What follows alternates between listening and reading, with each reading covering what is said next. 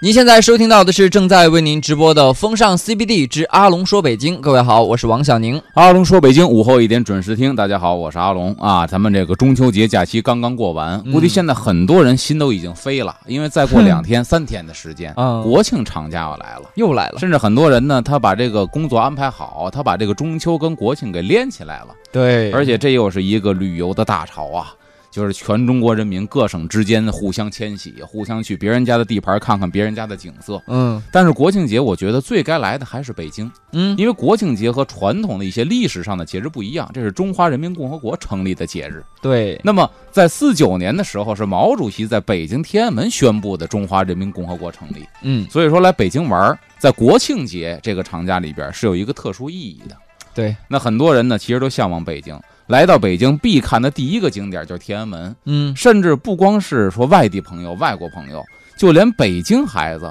都珍藏了相册里边都会珍藏着一张自己在天安门广场背景是天安门的照片儿，对，就可见在全中国人民当中，这是一个神圣的地方。咱们嗯从小就接受教育，说这是祖国的心脏、祖国的中心，对吧？嗯对，那么想，那么在国庆节的时候，大家来到北京，人流量也特别大，我不希望大家呢只是匆匆的看一眼。嗯啊，我希望呢，在你看的过程当中，能够品味一下它的历史典故啊，对吧？嗯回味一下它的那些个讲究啊、文化，我觉得这是我们来到北京更应该体会的。对，就是我们这个《阿龙说北京》这个栏目呢，就是播出之后，很多的这个听友的反馈，就说以前去了好多地方是没有感觉，嗯就是是匆匆的看一眼就走了。自从知道了一些就是历史的典故啊，包括人物的一些事事迹以后呢，再去看的时候，发现哎，走到这儿走到那儿的时候，就有有琢磨的地方，有说到的地方了。哎，所以说呢，我也是给大家，比如说咱这中央人民广播电台，应该各地方都听得见。对吧？嗯如果说您这个长假准备来北京的话，今天就给您做一个预习。嗯，咱讲讲来北京天安门您能看什么？你应该知道哪些历史故事？比方说这个天安门是中轴线上的，对吧？但是它最早的名字呢，却不叫这个名字，嗯，它最早叫承天门。你如果这导游的话，给游客讲都会告诉你，这个地方以前叫承天门。承天门有它的意思，叫承天启运，受命于天。你听这两个哦词就明白什么意思了。这是皇城的一个门，嗯，咱说北京皇城四门，天安、地安、东安、西安，你看都叫安，嗯对吧？那么皇城的门就看到是封建社会的那种受命于天、君权受命于天，有很浓厚的封建社会的那个色彩，嗯对吧？那么这个门是谁建的呢？这个门在什么时候开始有的呢？在北京城很有意思，从明成祖朱棣定都北京，嗯，因为为咱说天安门是中轴线上的一个主要的建筑。那么这条中轴线，我们现在来到北京啊，这个中轴线，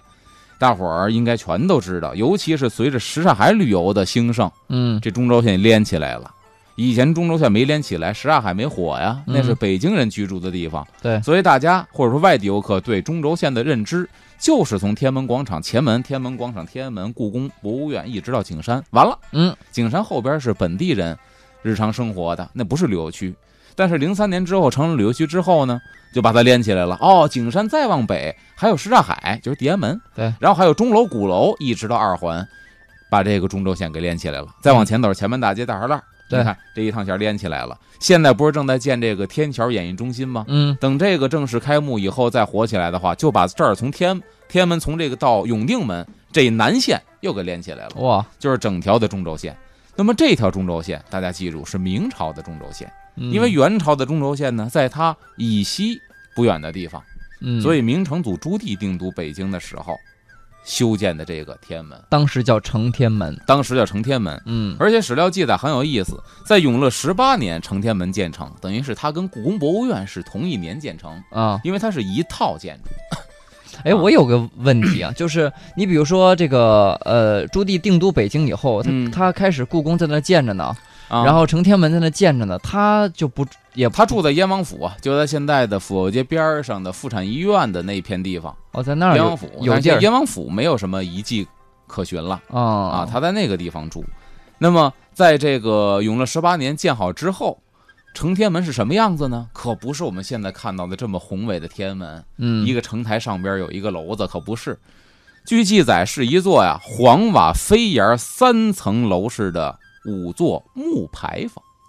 木牌三层坊楼就是三个房檐儿，嗯三层房檐儿。然后呢，五座木牌坊，何为五呢？也就是一二三四五，那就是六根柱子，嗯六根柱子中间是五个空当儿，嗯这叫五开间儿嗯啊，就这么一个木牌楼。那么这个牌楼是什么样呢？在北京现在还有，比如福建的前门南边的这个五牌楼，嗯，就是是当年前门的牌楼。哦，那前门牌楼也是五开间儿的，那么咱们可以想象，基本上跟这差不多。嗯咱看到前门这牌楼，就看到当年承天门了，就是当年天安门这个地址上立的是一个薄薄的牌楼。那跟现在的比呢，气势上就对啊，嗯不及啊，所以当时这样的，正中的悬了一块匾，叫“承天之门”。大家想想，那会儿是这个样子的嗯啊，不是现在这个有承承基的这个天安门。嗯那么这个承天门后来呢，也是这个历史的过程当中啊，因为年代久远，也要历朝历代的去修复，对吧？嗯那么承天门到什么时候呢？到明末的时候，就是这个李自成进北京，崇祯皇帝去景山上吊了，嗯对吧？那么这座牌楼是毁于战火当中哦啊！哦，当时应该是这样，这个这个这个这个明宪宗朱见深，嗯然后重建这个承天门的时候，把它改成了一个城台。但那会儿的城台什么样，咱们现在不知道。嗯就是后来说崇祯被逼死之后，李自成进北京，这儿毁于战火。哦直到谁呢？就是福临顺治。嗯顺治皇帝进到北京，然后在北京这个做皇帝之后，他下令重修这个建筑，嗯重修这个建筑之后改名叫天安门。他取的寓意是什么？天下太平，长治久安。天安哦，是这个天安门的名字是始于顺治皇帝是顺治皇帝，并且咱们现在看到天安门的形制也是始于顺治皇帝，哦，因为李自成把它毁于战火了。嗯它在重修的时候形成了现在这个形制。我们到天安门的时候一定要看，有意思。天安门底下城台，上面是楼子，嗯底下城台是几个门洞呢？大家想一下，天安门啊，很多这个这个，我记得咱们应该是很多这个图案上都有天安门的这个图案。对，那我我就简单的推测一下，啊哈你比如说当年承天门对五间对六根柱子，对，五那间如果按照这个形制，咱们说嗯古代的建筑是很有严、有严格的规定的。嗯那么如果把它画成这个城楼或者城门的话哼，呢，哎，也有可能是五个洞子。对，因为它五个洞子，它首先第一必须是单数，有单数才能有中间这个门，双哎嗯数不可能有中间这个门。那么为了中轴线的对称，肯定是单数，那就是三五七九，对，五间。五间呢，咱们看它那个洞子呀，很有意思，它那个洞子呢是圆形的。对，这就有意思了。地安门现在没有了，嗯地安门如果在的话，大家会看到它是一个什么呢？它是一个宫门式建筑。何为宫门式建筑呢？宫门建筑它就是一个门，天方安的，门呢像一个城门，嗯对吧？那么地安门呢就像一个普通的王府、深宅大院的一个富户人家或者有级别的大门，嗯它底下没有那个垒起来的城台子。啊，那么咱就看出来了，就是古人认为天安地安，它把天地分开嘛。古人的宇宙观，天圆地方。嗯所以你看，天安门的门洞它是圆的，嗯地安门那个门呢是方的啊啊，这古人天圆地方的这么一个观念在嗯建筑上的体现。嗯而且我们到天安门的时候呢，走进天安门城洞子，会发现它那个门上边啊，很多人都会看到门钉儿。对，这是北京建筑，不能说北中国建筑啊，够级别的建筑特有的一种东西，门钉儿。也不知道是为了啥。其实它的功用很简单，科学的功用是为了加固门板，哦，哎，为了加固门板，就等于穿钉一样把门板给穿上了，啊，咔咔咔，那会儿可能没有螺丝杆，穿上了，呃外面圆的只是装饰。哎，对吧？然后那嗯一堆钉子在门板上太难看了，然后给它搁上圆头的话呢，它就成一个装饰，好看了。哦，对吧？然后这个装饰好看之后呢，古人又得想，得把它体现出级别来呀，嗯就像是军人肩膀上的星儿一样，嗯星儿不一样，级别不一样，那对门钉儿也得体现级别。那大家记住，天安门包括故宫博物院这一溜的门钉儿是最高级别，在封建社会是全国最高级别。怎么能体现出来是最高级别九呢？九嘛，九是阳极数字，啊，那么就是横九、竖九、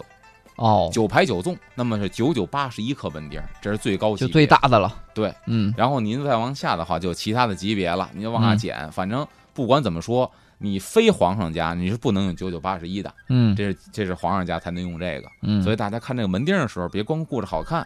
数一数，您数一数，然后也可以跟朋友讲一讲，这门钉是有寓意的。那导游带着去，不光就是说他好像没没提数这事儿，嗯他就让大家摸一摸。啊摸，现在咱不知道让不让摸了，因为嗯有的地方我看到门钉，它底下拿那个有机玻璃的罩子给罩起来，啊，很显然就不希望大家摸。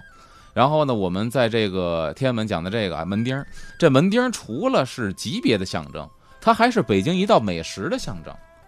哦，肉饼对，您参观天安门呐，您晚上没事儿在北京吃点儿北京特色小吃啊，就建议您可以尝尝门钉肉饼。嗯它怎么来的？就是根据门上的钉儿来的。嗯，这门钉肉饼的大小、高矮跟那门钉儿一模一样啊，并且这是一道清真美食，用的嗯是牛羊肉。哎哎，您可以再尝一尝，这是北京比较好吃的。有的时候咬的时候，我提醒大家注意哈，啊小心别滋出来那汁儿给烫着了。对，它皮儿特别的薄，馅儿特别的大，对，就可以说把那皮儿剥开之后，里边就是一个肉丸儿或者一个肉堆儿，嗯哎，里边那油啊，呃是特别的多，嗯所以呢，这个我们吃的时候一般这是有讲究的。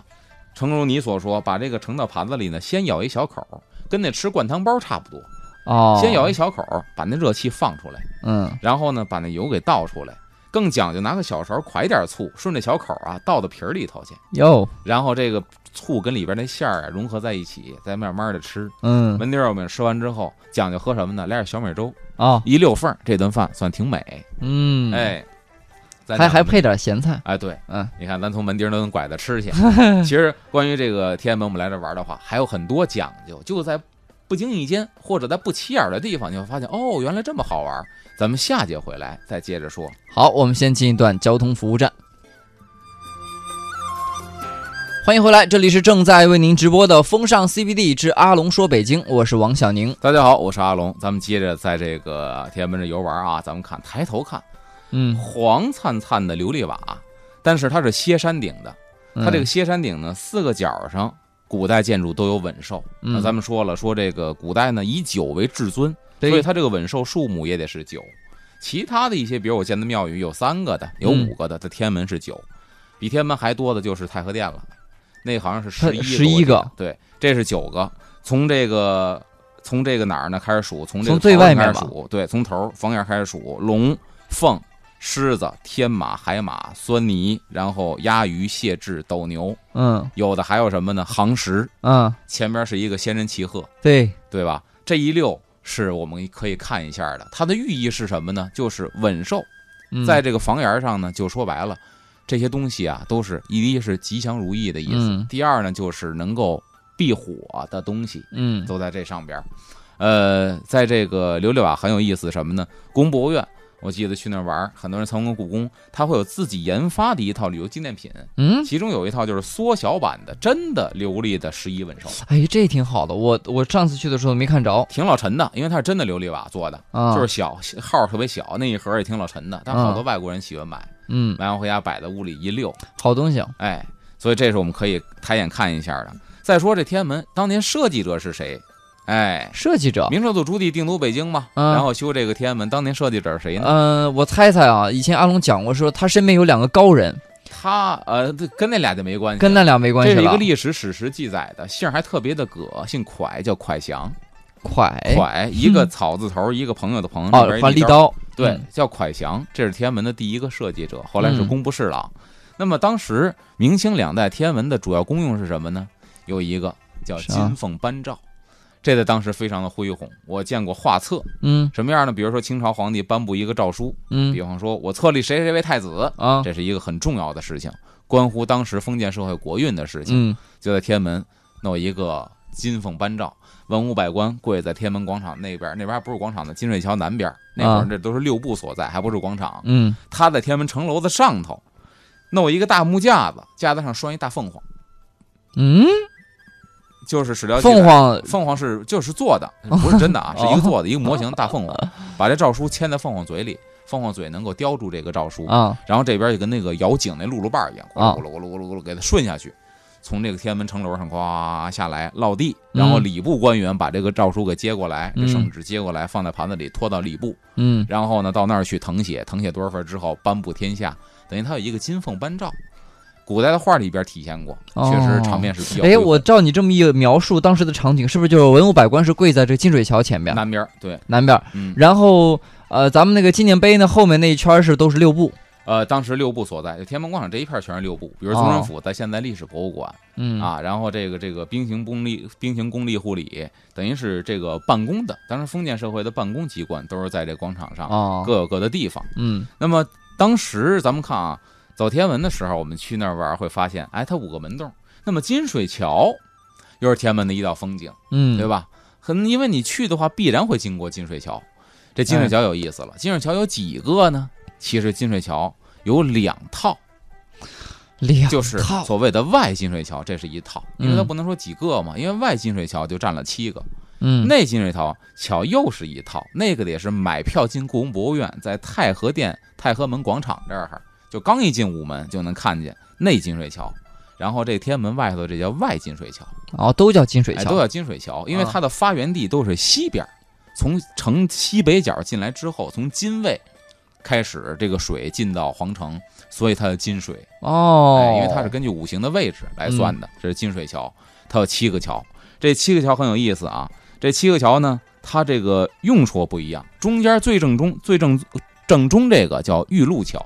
玉露桥顾名思义哦，，还有还有不同的名字呢，对啊，顾名思义玉露桥，皇上走的呗。嗯，包括这个什么是御前侍卫的那个啊御，对呀哦，包括咱说这个大婚的时候皇后嗯轿子，包括这个殿试完之后班榜三前三甲嗯啊，这个这个前三甲的这个考生。嗯，可以从这儿出来，皇口可以从这儿进去，剩下就是皇帝随时出来进去都走这个玉露桥，这是他专用的桥，中间这个，对，最宽最大。嗯，然后东西两边呢叫王宫桥，这王宫桥是给谁走的呢？就是王爷呀，或者说一些大员，对，这个大员都不行，哦，不行啊，对呀、王宫桥大员都不行，哇，他必须是宗亲呐，哦，哎，宗亲的。所以你亲戚看，我们看《甄嬛传》的时候，一说嗯谁谁王爷犯法了，对吧？那四给他那谁来了，给他十四叔求情。嗯说十四叔还圈那个十四叔还圈的宗宗人府呢，嗯皇上兄弟犯罪，一般的机关你管不着，嗯，这是宗人府的事儿。哦，哎，所以说得是宗亲才能走这个桥。再往两边呢，叫品级桥。哎，这品级桥，顾名思义就是有品级的大官员，臣们走的了，嗯跟皇上没什么宗亲了。然后再旁边两座桥，有人说我没见着在旁边还有啊，对呀，远了，那个在中山公园门口，这个在劳动人民文化宫门口。哦，因为那地是平的，嗯所以你不你不觉得自己是过了桥了。其实嗯你进中山公园，你是必然过桥的。对，但那个桥是平的，有点平，你感觉不到。但你往底下一看，底下是有水的，对吧？嗯旁边有观礼台嘛。这两个桥是等级最低的公升桥，就说白了，当时四品以下官员哦，走这两个桥。还还得走这么老远，哎，对，所以你看它这个级别分化的是非常之大的。哦，那么现在我们去那儿看的话，金水桥，我觉得最震撼人心的是什么呢？每天的升降旗仪式，嗯，就是国旗护卫队从这个金水桥前走过。哎呀，那个，你知道那金水桥给人的感觉是特别的神圣。这个神圣在哪儿呢？尤其是你看升旗的时候，站在天安门广场升看升旗的时候不一样。为什么呢？天安门广场看升旗的时候啊，它那金水桥是拱形的，嗯哎呦，我有这个切身的体会。当时是什么样呢？你能看到，就是一个旗杆儿嗯从金水桥那头冒起来了，啊，对，然后刺刀尖儿冒起来了，嗯然后大壳帽冒起来了，然后嗯军队咵咵咵咵出来了。嗯它等于跟升降机似的，其实不是升降机，是因为这桥是拱的，嗯把你视线给挡住了。但是那一刻就特别是的出来的那一刻，他特有气势，太激动人心了。嗯而且过完金水桥之后，开始这个正步走，可以说来北京，我觉得很多人看那个升旗降旗仪式，对吧？嗯，升旗降旗仪式，很多人可以说他也是冲着国旗护卫队仪仗队来的。哎，对，他这帮这帮当兵的太帅了，呃，那女生都说是，呃，都是那种一般高的这个个子，对然后都是很帅，然后整个的身材又很好，呃，姿态仪态又又很端正，然后而且那个步伐又很有力，没错儿。而且这个呢，我想就是说，可以给大家透露一个啊，就是咱们看升旗的时候，咱们可以去哪儿？除除了看升旗之外，比如说我还喜欢看什么呀？我还喜欢看这个国际护卫队。您可以去哪儿看呢？一般我的经验就是在午门前，但嗯午门前这个时候您看的就不能是升旗仪式了，您看的就是这个国际护卫队的在那儿演练，因为对他们每次升旗之前，我在那儿，我当时我上学的时候特别喜欢在那儿看。嗯他们那个国旗的那个、那个、那个、那个国旗库，他们的旗库，嗯我记得是在这个西边那一溜廊房子里头。嗯，他们国际护卫队的宿舍在呃东边东边儿这一溜廊房子里头。因为因为什么呢？我们当时在那看的时候，他提前得大概得半个小时就开始了。我记得啊嗯可能还更更长吧，但嗯起码得半小时之前就开始训练了。嗯然后分队呀、组合呀、咔咔咔。它国际会的前边那个绿地啊，是跟那天安门那个国旗那个基座啊，那个嗯绿地是一比一的，哦咵咵咵，几乎都丈量好了，嗯又看着特别的帅。为什么？你跟他特别近，就一道栏杆，对嗯说白了三五米的距离，就看他训练。然后呢，等到这个国际会走出去了，你就等着吧，这会儿开始戒严了嘛，你等嗯着吧，等他回来，咔咔咔看扛着国旗回来了。然后呢，这边这前面这擎旗手一嗯拐弯奔西边了，把这个国旗入库，嗯然后这个大部队还往这边走，咵就进到这个宿舍前面绿地，这才解散。啊，但是这个半小时四十分钟啊，是极其享受的。对，因为我之前就是也是穿过天安门的那个那个洞子，嗯走到里边儿，等于是右手，他们那个住宿在右手，嗯，然后有的时候上午还是就是大概十点十一点的时候，我看他们在门口还还好像训练一会儿呃，呢，对我们小时候春游的时候，他们在太庙的广场里还训练过呢。是吧？反正就盯着那个国旗护卫队。咱可以说说这个升降国旗，嗯对吧？升降国旗呢，从九一年开始，中国政府颁布了国旗法，同时呢，改革升降国旗的这个仪式。在此之前，升降国旗大家不可想象。我因为我小时候就住的西单，嗯离天安门特别近。每到天安门，尤其夏天的时候，天安门广场乘凉去，嗯经常看到去降国旗的出来了。那会儿降国旗啊，呃，为什么后来改革了呢？因为当时确实降旗仪式啊，有一些不太庄重。为什么嗯呢？它要跳来跳去。国旗杆底下的这个汉白玉的栏杆啊，这个嗯池子是固定的、死的，没有门儿，知道吧？嗯，没有门儿，就是四颗栏杆围在一起的。啊那么国际班护卫队当时没有这个九十六的九十六人的方阵，嗯当时就是我记得是三个人，两个护旗的，一个擎旗的，这仨人得蹦进来，啊得踩着栏杆蹦进 来，然后降旗，然后降旗之后扛上旗子，把旗子递出去，再蹦出去，嗯，这是我亲眼见到的。嗯后来咱们看到国旗底下这个广场，它是改良的，后嗯旁边全都有这个台阶了。以前就是就是很小的一个汉白玉的四维的一个栏杆哦啊，等于颁布国旗法。同年呢，九一九一年的五月一号起，天安门广场就开始执行北京市政府颁布的升降国旗仪式的规定。嗯规定什么呢？每旬的第一天，旬是十天嘛，嗯就是每月的一日、十一日、二十一日，或逢国家的重要庆典，举行节日升降旗仪式。那么节日呢，就是我们看到会有这个军乐队伴奏，嗯然后呢，每天的升旗时间以日出为准，降旗时间呢是以这个日落为准。嗯升降国旗呢是由九十六名这个军人组成的一个方阵，代表嗯着守护中国九百六十万平方公里的土地。哦，哎，所以说一百三十八步啊，走嗯到这个国旗杆儿这儿，可以说真是非常的威武雄壮，而且是我伴随我们整个国歌从底升到顶儿，一个旗杆是三十八米，嗯大概两分多钟升到顶儿。所以看这个升国旗是一个享受，并且每年国庆节，我看这新闻报道都会是在广场嗯采访那些彻夜在这等待的。对，而且就是你看，很多的游客，外地游客是提前一天晚上就提前住在前门这附近的宾馆里面了。对，然后这样的话，第二天早上起来步行到天安门广场。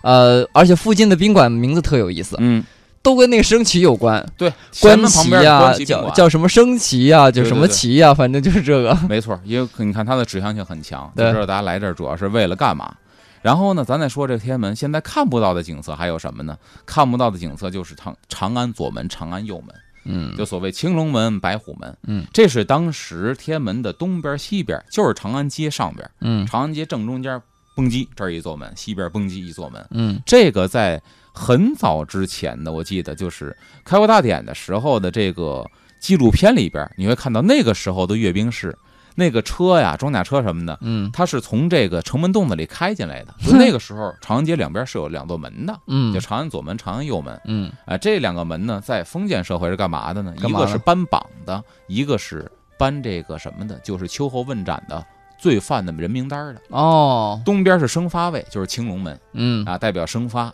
那么呢，颁的是榜，就是说好事儿嘛我们每三年考一次试，谁中榜了，啪把这榜贴在这个门上，哦，大家来看，那是就是举子啊，包括他们的家人呢，就在那儿他看在那吧。看谁上榜谁没上榜，它嗯代表的是希望嘛。嗯西边是白虎门，白虎门代表的是杀戮或者嗯杀伐，那就是说秋后问斩，咱老嗯看那个古代电视剧。那这斩个谁呢？榜是不是还有区别呢？就比如说金榜是不是肯定是要么红色，要么金色的，看着就是喜庆。要是秋后问斩，或者我看古代那个电视剧里面的画像，不都是白纸白纸黑字吗？显得肃杀一点呃，。我没看到过杀这个这个犯罪名名单榜，反正嗯光绪年间的这个这个这个举子们的榜还是有嗯有留存。你说那个杀人的榜，我还真没见过。哦，呃，我没看过历史照片儿，在西边这个门嗯，贴上这个网。后来这个为了长安街拓宽，为了交通，这两个门现在是我们看不到了。哦，哎，那么这个天安门其实还有很多有意思的事情，比如说天安门前边几个狮子呀，嗯对吧？比如天安门有几颗华表啊，嗯这华表是干嘛使的呀？嗯，对吧？其实这些都是有讲究的。咱们稍事休息，下节回来接着聊。好。欢迎回来，正在为您直播的是《风尚 CBD 之阿龙说北京》。各位好，我是王小宁。大家好，我是阿龙，咱们接着说国庆节来北京玩儿必去的天安门广场，我们还能看到些什么呢？在不经意间，很多人会忽略掉，比如天天安门前这四对狮子。嗯哎，金水桥前边两个，金水桥后边两个，因为一般大门啊，这狮子是俩，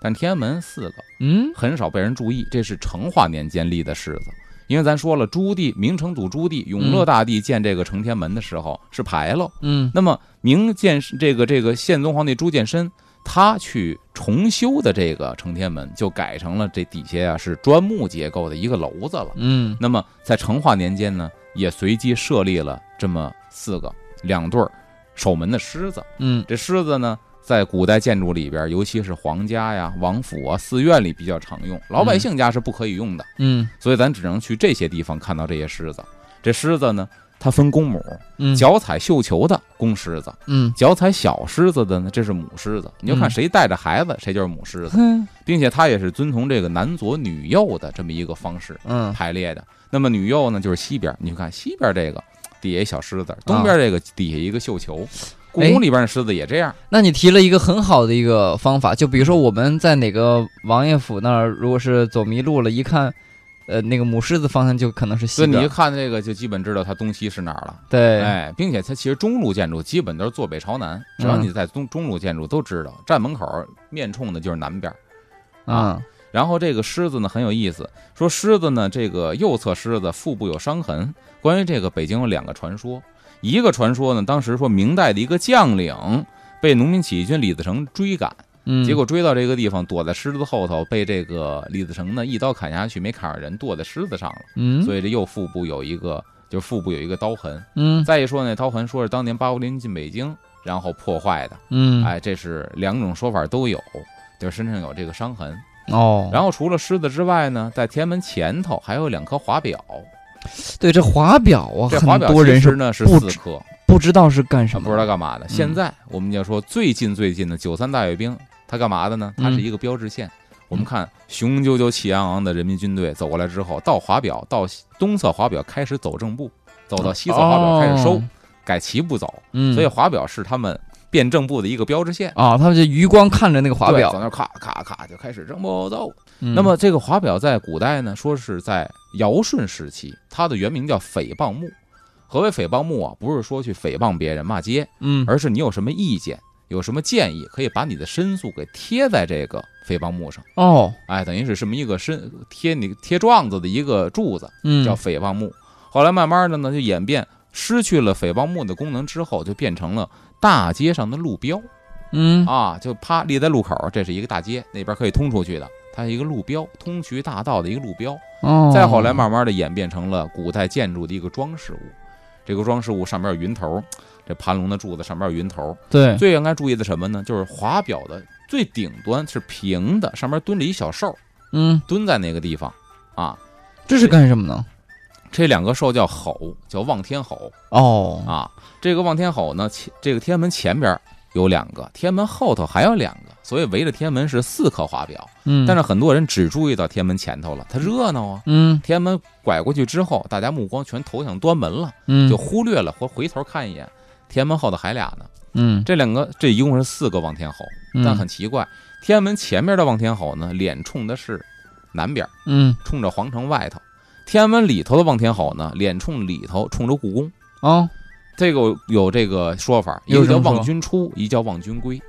就是说嗯那个时候啊，你皇帝坐在皇宫里边时间太长了，你应该出来去体察民情了，嗯，所以这俩吼呢叫做望君出，嗯就赶紧出来到民间体察一下老百姓的疾苦吧。嗯然后望君归呢是说皇上出去这个体察这老百姓的这个疾苦时间太长了，该回来办公来了，就嗯，希望你赶紧回到皇宫里边。哎呦，这所以这两个吼，它有分别自己的名字。当皇上的竟然有人立这么个东西来提醒上下班儿，真是也够 哎，也够喝一壶的。对，这是说的这个这个天安门里边这个吼。嗯然后呢，其实说的天安门广场特别有意思。天安门广场到底有多大？很多人来这儿，我先说我的回忆啊，嗯就是我小时候天安门广场放风筝那是一景儿。哦，让放风筝啊，我小时候天安门广场放风筝都奔天安门广场。八几年呃，八几年的时候，嗯然后呢，还有就是乘凉，你那会儿你都无法想 象，我们家住的西单那边儿荣县胡同，就周围居民。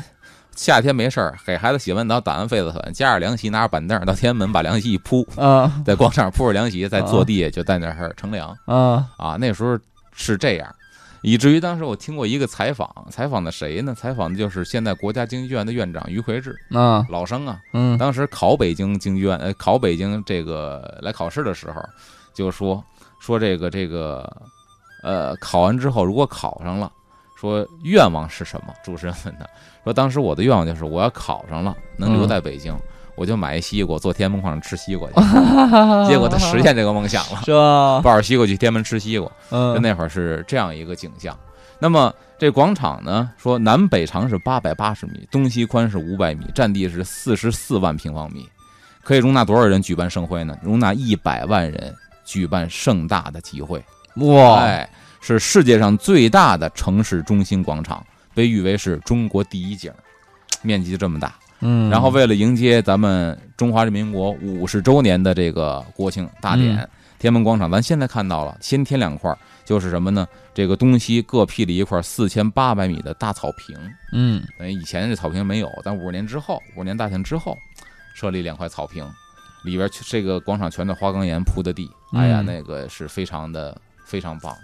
对，嗯现在都栏杆儿都围上了，再加上你要进去的话要安检，嗯嗯。保证安全。对，所以说咱们去那儿的话，一定要，我觉得十一长假该到了。第一呢，嗯就是听从咱们的官兵、嗯，天安门的管理人员的统一的管理和安排，对，对吧？呃，咱们一定不找麻烦。第二一个呢，就是建议大家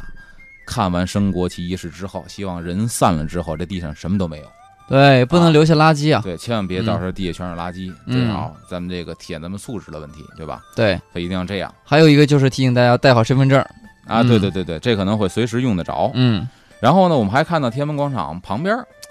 很多建筑，咱们就需要说一说了。嗯比如说，我们啪往西边一看，雄伟的人民大会堂，嗯，这是建国十周年的十大建筑啊。开会的地方啊。当时十大建筑我记不太清了啊，嗯这历史博物馆、天安门的这个这个这个什么，这个人民大会堂。嗯包括北京站，嗯其实都是十大建筑。军博我忘了是不是，反正您一查十大建筑，就是因为建国十周年，然后修了十个建筑。嗯你都难以想象，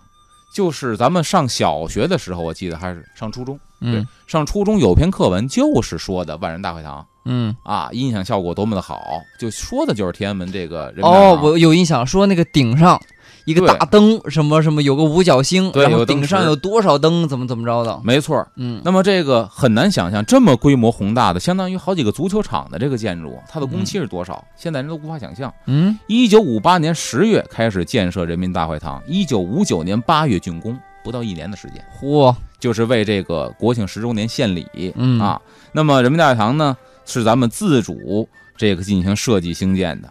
是南北长三百三十六米，东西宽二百零六米，高是四十六点五米，建筑面积多少呢？十一点一八万平方米，十七万多哇，平方米，占地是十五公顷，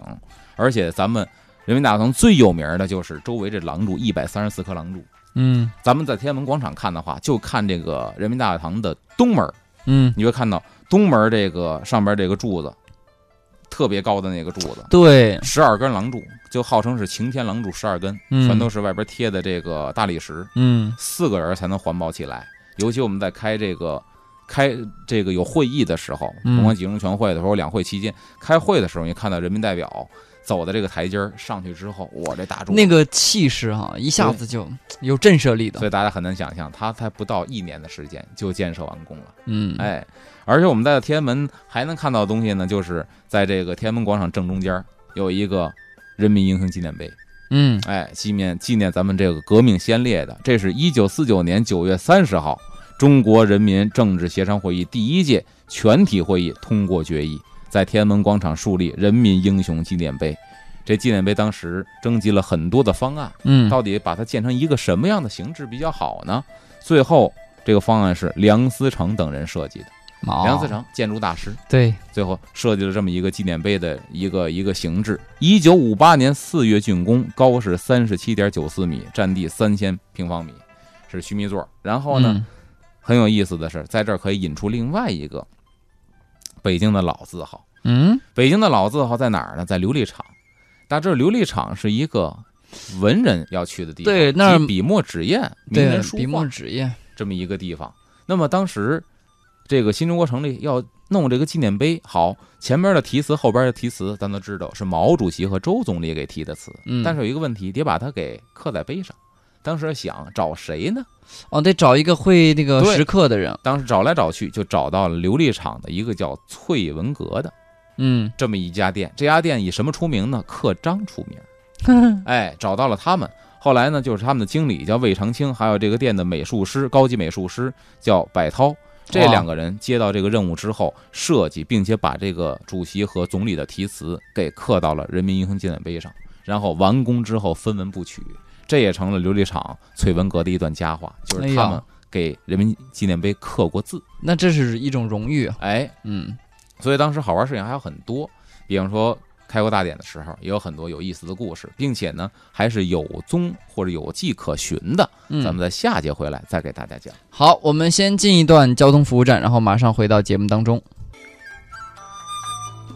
欢迎回来，这里是正在为您直播的《风尚 CBD 之阿龙说北京》，我是王小宁。大家好，我是阿龙。然后咱看这个开国大典的时候，这个毛主席摁下电钮，升起了中华人民国第一面五星红旗。嗯其实这也有一段故事，就是大家逛天安门的时候啊，逛完之后可以往南走，来到前门大街旁边一拐就是大石栏儿，嗯里边有一个著名的老字号，就是瑞福祥。嗯北京卖绸缎的一个非常有名的老字号，在清朝就有这个字号了。嗯，他们家的成衣啊、绸缎特别的好，都说身穿瑞服祥，脚踩内联升，头戴马具圆，腰缠四大横，嘿，这是老北京人的标志。啊，但是殊不知，在新中国这个开国大典前夕，他们家接到了一个紧急的任务，什么任务啊？制作第一面五星红旗。哦，我第一面五星红旗对他们家做四的九，年在天安门广场飘扬的五星红旗是瑞福祥做的，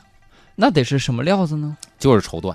抽就的是，绸缎。当时就翻这个库房，赶紧去找料子。嗯所以现在我们去逛大栅栏，去进到瑞福祥，进到他们家大门，他们家大门是一个罩棚，进的就是他们家两道门，一道门进去之后罩棚，再进门才是店。在罩棚里边有一个玻璃展柜，嗯，那是复制的九四年开国大四九年开国大典的这个五星红旗哦啊，，原的原本的应该是在博物馆保存着，嗯所以它复制了这么一个五星红旗放在这个地方，让大家知道曾经的那段历史。嗯，，哎，然后呢，我们说国庆节来到这个北京游玩儿，对吧？嗯来这个天安门玩儿，玩完之后呢，我们还可以再往南边走一走，就是前门和这个大栅栏，嗯是以前老北京的商业街区，现在呢也有很多的这个老字号保存在这儿。比如刚才我说的瑞福祥啊，嗯像这个马娟的帽子呀、嗯盛西服的帽子呀、什么内联升的鞋呀，嗯，大家可以在这儿稍微逛一逛，并且周围的胡同区保存的还算是比较完好。啊，哎，一直能通到刚才我说的琉璃厂。如果您这个脚力够的话，您甚至可以再到这个翠文阁看看。哦，你的意思是从天安门广场一趟走往往南走？哎，往南走。嗯，如果您这个喜欢往北走的话呢，也可以。出了这个天安门往北走的话呢，就是故宫博物院。嗯但是呢，提醒各位外地游客，故宫博物院呢，它在长假期间是限流的，啊所以对说您当天不见得进得去。嗯最好呢，就是提前预定。现在在也网开上通网上网开上通预了定，提前预定。嗯然后呢，从这儿出来之后，咱们可以奔这个景山北海。嗯景山的面积算是比较小，一座山，在以前的皇宫的镇山嗯旁边呢，就是紧挨着北海。北海是一个非常不错的皇家园林，嗯，尤其深得乾隆皇帝的喜爱，嗯，所以大家逛逛北海，景色是确实非常的不错，嗯它的这个景致也非常的多，并且北海呢占了一个制高点，这个制高点就是北海的白塔。嗯在晴空万里的时候，我去过那个白塔，在永安寺一直往上走，但是它需要单买一张票，嗯也可以在门口买一通票。来到这个白白塔的顶儿上的话，就是赶上这个晴空万里，往北边一看能看见鸟巢，嗯嗯，哦水立方那个叫什么盘古大观那一片建筑，往南边一看，就基本上紫禁城的俯瞰，但是它是斜木签儿的，紫禁城俯瞰能看到国家大剧院哇，啊这一片。如果你想看紫禁城的正中正轴线的这个俯瞰，就是景山，景山山最高点往下看是这个紫禁城这条中轴线的俯瞰图。对，而且就是很多朋友去那儿就是拍照片儿，然后拍出来那个白塔倒影在水面上，嗯嗯，嗯，也很好看。对。呃，说到那个国庆记忆，还有呢，就是我们小时候国庆的花坛是一定要看的。啊，每年这因为个我国离庆的时候都有布景儿，哎，都有布景儿，因为嗯我们那会儿去的时候太方便了，都是吃完晚饭溜达着就去了，嗯，所以花坛是必看的。 然后在那儿合合影啊，每年照个相 啊，看看这个广场的变化呀，北京的变化。对，你还别说，就是说到这个天安门广场的这个合影留念啊，或者嗯说照纪念相片儿，呃，几乎我看哈，就是我我我往前再推，就是我父亲那一辈的，大概是六几年生人吧嗯，或者五几年生人，再往前咱不知道哈。从那个时候开始，一直到现在，所有的人就是说，只要你年轻的时候或者小的时候跟父母来过北京，嗯要么就是年轻的时候当兵，或者是出差，每个人必须有一张。就是那个天安门广场上面那张照片儿，对背后对是对天安门城楼，哎，然后这个相片呢，以前家里面不是流行那个，呃，卧室上面有个柜子嘛，嗯好五斗橱那么个东西，在在上面呢放一个那个大的相框，嗯相框里面就是说，呃，先是家里人的合影啊，爷爷奶奶照片什么的，其中就有比如说这个家中呢叔叔，或者说这个呃伯伯哈，或者或者你爸爸这个单人。穿着这种军装啊什么的，或者说出差啊夹个包啊，在天安门广场上照的照片儿，哎，特别典型。呃，这个花坛完了之后呢，还有就是我们这个赶上五年、十年大庆的时候，嗯以前会有这个什么呀，就是燃放礼花。嗯，燃放礼花我们挨得也非常的近。燃放礼花大家可能还记得啊，有一种礼花特别受孩子的喜欢，就是降落伞礼花。哦对，这种降落伞礼花呢，还真是就只能住在天安门周边的，像东单、西单的这些个孩子啊，他捡的几率比较大，因为他飘的这距离是有限的，我记得嗯特清楚。我们还捡过，我住西单还捡过别的捡孩到子，过吗？捡我没捡到过，别的孩子捡到过就那太幸运了显摆很长时间。哦。哎，然后扔到天上再降下来，它分大分小，小的呢就是白布的伞，小嗯的，大的甚至有人家可以改一褂子，是这么大，大降落伞可以改一褂子，有拿那改衣服的，你知道吗？嚯，哎，所以捡的那个是非常的兴奋，嗯，哎，然后就是这个这个赶上这个大庆的时候，这种阅兵，嗯，那个，时候我们也是太幸福了，住的西单时候太幸福了，嗯，就是一看，哎，那会儿啊电视我小时候有了，我小时候有上幼儿园的时候有的。你看电视里边，哎，走过来了，就带着你要咔出往外门跑，哦，就跑到街边上，哎，正好跟电视里那个，这电视里刚走过去，这这儿走过来了啊，啊，因为我们住的西单路口嘛，特别有直播的感觉，啊，是没吧错，特别有直播的感觉，嗯所以那会儿真是特别的好玩儿。嗯，嗯那就是住在那一片儿的人都是 live 是吧？live 嗯 house，我不知道咱们看看，给大家一点时间，嗯有说说这个天安门的记忆，然后呢，国包括国庆的记忆。我呢，咱出一个题，今天还是街角老北京，签名书一版。然后呢，我想想这问题是什么啊？咱也问一个稍微简单点儿的，就这么着吧。问这个，嗯，就是咱说了，这个一九四九年开国大典的时候，天安门广场飘的第一面五星红旗是谁做的？这第四节刚说嘛，对吧？是是一个机构做的还是一个人做啊，的？就是是北京一个老字号，是哪个老字号做好的第一面五星红旗？预备打。对吧然后大家把这个答案呢发送文字到都市之声的微信公众账号上面来，你就有就有获得阿龙这个《谢谢老北京》新书的签名版。哎，呃，看看大家的留言互动哈。呃，张帆就说，人民大会堂、中国革命和中国历史博物馆，包括中国人民呃革命军事博物馆、北京火车站、北京工人体育场、全十大国建筑，对接着嗯说全国啊农业展览馆、对农展馆，钓鱼台国宾馆，嗯，还有北京民族文化宫、嗯民族饭店、华侨大厦十大建筑，对对对对，没错，嗯啊谢谢这位给我查查出来了，查出来十哈。大建筑。哎，呃，咱刚才说那个其实很简单啊，因为我嗯说了，说进他们家现在那玻璃罩子里有一个仿制的，就是原版的那个那个第一面五星红旗，他们家仿了一个放在那儿，真的应该是放在博物馆里了。嗯，哎，我都提醒到这儿了，大家应该知道是哪家老字号了，好，我就在们前门外，是吧？我哎们看一下这个听友看哪个是最早答对的吧，好不好嗯？好，呃，有一位听友，他的名字叫做点儿点儿点儿啊，就一个省略号，扯扯点儿点儿点儿。你看，虽然人起了个名儿扯，但是我觉得他心中不扯，啊，有数。刚才听节目了，他说答案是不是瑞福祥？没错，恭喜这位瑞福祥做的这个开国大典第一面五星红旗嗯，啊，那么就恭喜您获得《街角老北京》签名版一本儿。啊对，赶快把您的姓名、电话和收快递的地址发送到我们的微信平台上来。哎，然后呢，最后也是咱们说两句什么呢？这个国庆长假该到了，嗯很多外地朋友来北京玩儿，在这儿呢，咱先说，首先欢迎各位来北京旅游。嗯第二呢，就是国庆期间人肯定特别的多，嗯，拥挤是难免的，嗯所以呢，希望大家能够放平心态，在北京玩完之后，能带着愉快的心情回到老家，然后咱继续工作。嗯，啊好，感谢阿龙今天带来这期节目，我们把下面的时间交给郝迪和向坤带来《律动宫廷杯》。